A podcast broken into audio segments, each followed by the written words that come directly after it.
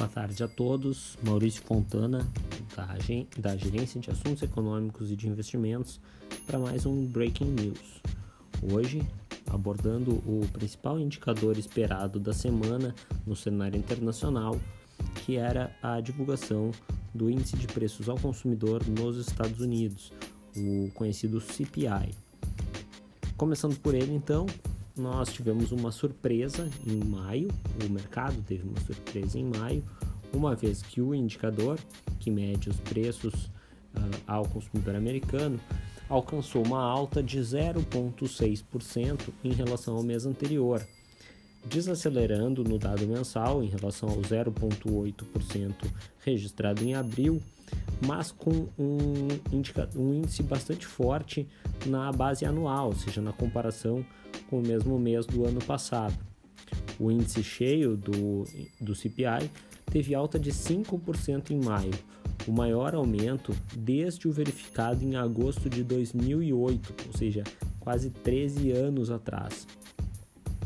Vale notar que no núcleo do indicador de preços, que a gente sempre lembra é mais parecido com o índice de preços que o Federal Reserve, né, o Fed, Banco Central Americano, observa para sua política monetária,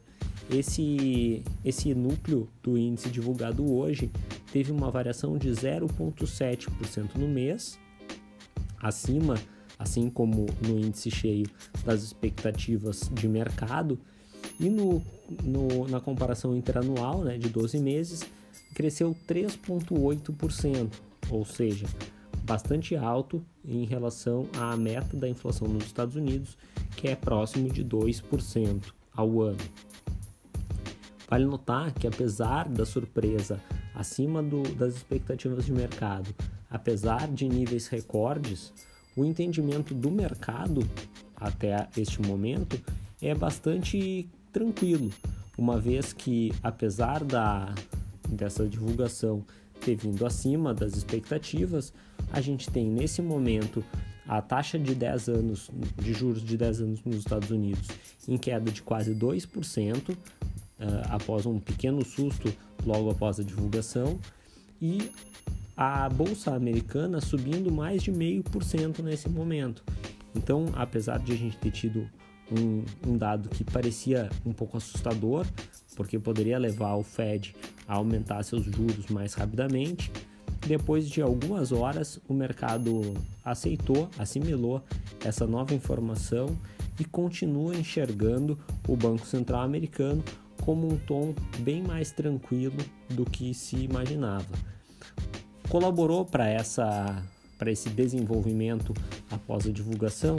o fato de que o Banco Central Europeu, que tinha reunião para decisão de política monetária hoje,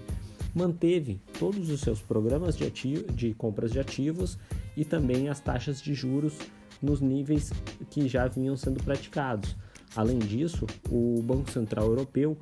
eh, ele reafirmou a, o entendimento de que o aumento de preços neste momento se deve a fatores transitórios e, portanto, não deve se, se propagar uh, dos meses à frente.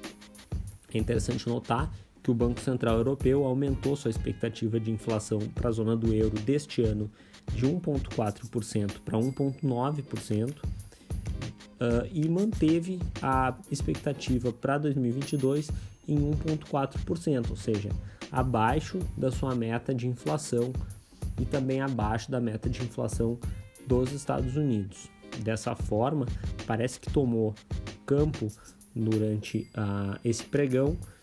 a percepção de que os bancos centrais, tanto na zona do euro quanto na, nos Estados Unidos, deverão seguir com esse tom de, de calma e de maior tranquilidade, mesmo com o indicador de inflação